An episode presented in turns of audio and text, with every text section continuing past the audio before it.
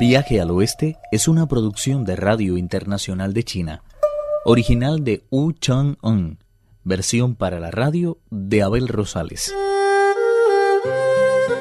Justo cuando la ceremonia matrimonial estaba a punto de comenzar entre el monje Tang y la princesa de la India, disfrazada de monstruo, el rey de los monos intervino.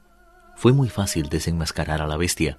Sun Wukong la persiguió hasta su escondite y cuando estaba a punto de terminar con su vida, vio descender de lo alto, envueltos en una nube sonrosada, a la estrella del Yin Supremo, a Chang'e y a todas las demás diosas que habitan en la luna. Esa monstruo a la que te has enfrentado tantas veces es la liebre de jade de mi palacio del frío inmenso.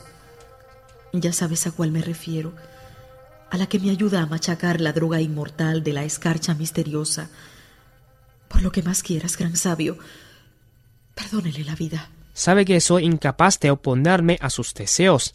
Me temo de todas formas que si se lleva a la liebre de Jade, el rey se negará a creerme y castigará a mi maestro. Vamos a darle. El rey pudo comprender entonces cómo había sido engañado por el conejo de Jade. Las diosas regresan a su morada celeste. Luego de recuperar a la verdadera princesa, nuestros viajeros fueron agasajados por los monjes del templo dispensador de oro y el rey de la India. Días después, los peregrinos siguieron caminando incansables hacia el oeste. De nuevo la primavera tocó a su fin y llegó el verano. Finalmente, llegaron a la prefectura de la Terraza del Bronce, perteneciente al distrito de la Tierra de la Luz. Allí enfrentaron a una banda de malhechores que asesinaron a su benefactor. El rey mono visitó el reino de Yama y pudo devolver la vida a un hombre tan virtuoso.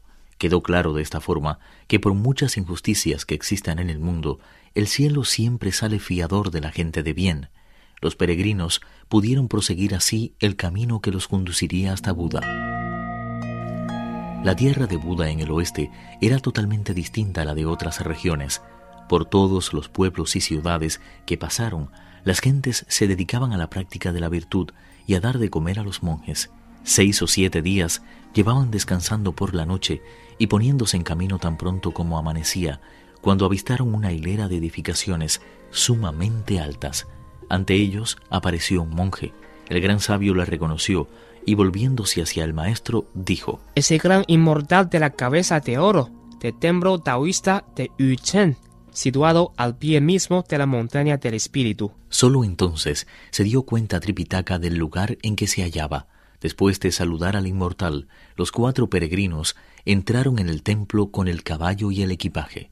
El inmortal pidió a sus sirvientes que prepararan al maestro un baño aromático para que pudiera presentarse dignamente ante Buda. El gran inmortal de la cabeza de oro los acompañó hasta la base de la montaña del buitre, donde tiene establecida su morada el patriarca budista. Tras caminar un poco más, encontraron un inmenso río, y cuando más preocupados estaban buscando cómo cruzarlo, el maestro dijo Ahí viene una barca que va a ayudarnos a cruzar. El peregrino escrutó al barquero con sus pupilas diamantinas y sus ojos de fuego, y descubrió que se trataba del Buda Guía. Como la barca no tenía fondo, el monje Tang no quería subir, pero el peregrino lo empujó y cayó de cabeza al agua. El barquero le sacó a toda prisa de la corriente. Luego montaron todos los demás, incluido el caballo. El patriarca budista hundió su pértiga en el agua. Al poco rato, apareció flotando corriente arriba un cadáver, y al verlo el maestro se asustó. El peregrino Sun dijo, No se asuste, maestro. ¿No se da cuenta de que es usted? Un poema explica lo sucedido. Una vez liberado de su cuerpo mortal, brotó en él con toda su fuerza el espíritu originario del amor mutuo. Concluidas sus penalidades, se convirtieron en Budas, libres para siempre de la tiranía de los seis sentidos.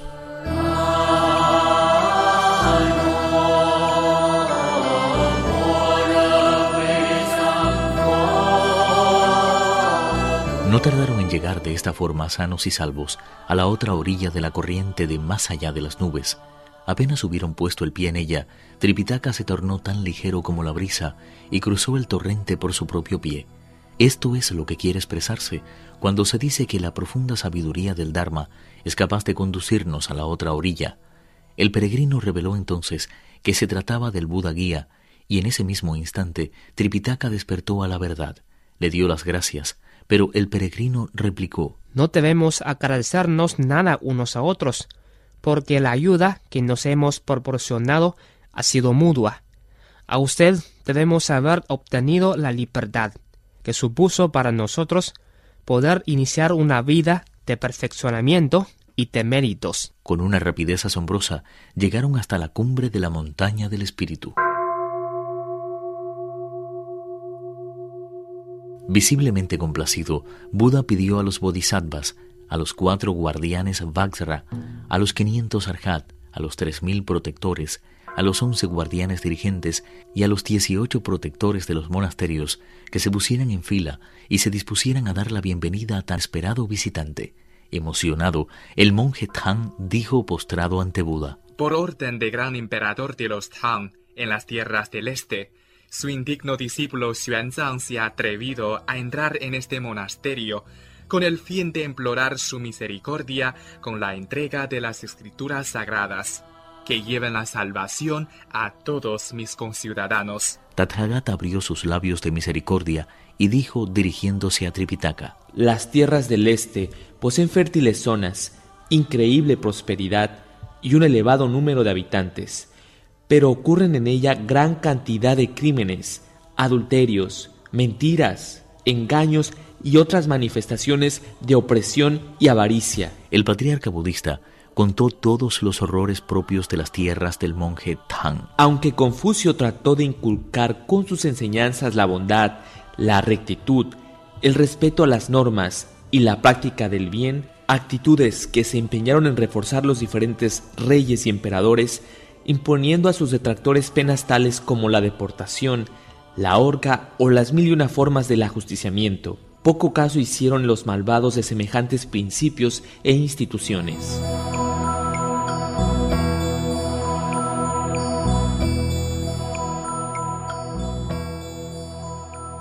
Luego de recibir los documentos y vencer todas las pruebas en el camino de retorno, llegaron ante el emperador de los Tang el mismo Chun ordenó. Carguen con respeto los rollos de escrituras y llévenlas al templo del ganso salvaje, para que nuestro dignísimo hermano pueda explicárnoslas con la claridad que le caracteriza. El monje Tang aclaró al emperador. Para que lleguen hasta el último rincón del imperio, es preciso que se hagan inmediatamente copias de las mismas.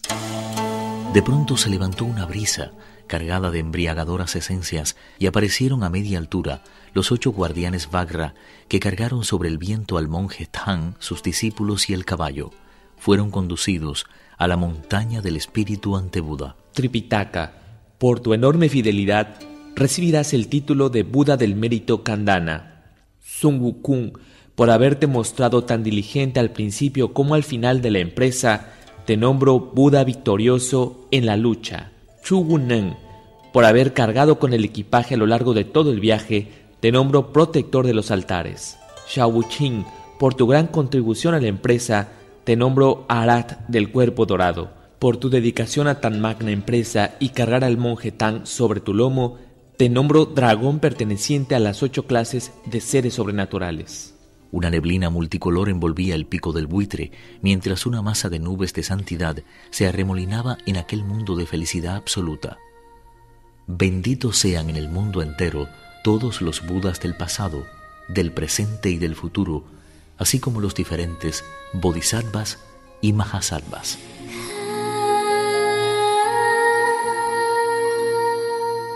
Este es el capítulo final de Viaje al Oeste.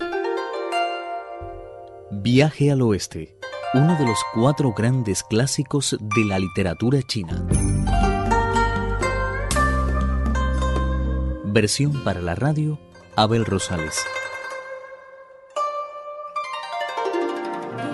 Actuaron en este capítulo Pedro Wang, Alejandro Lee, Carelis Cusidó, Lázaro Wang y Raúl López. Esta es una realización de Abel Rosales, quien les habla para Radio Internacional de China.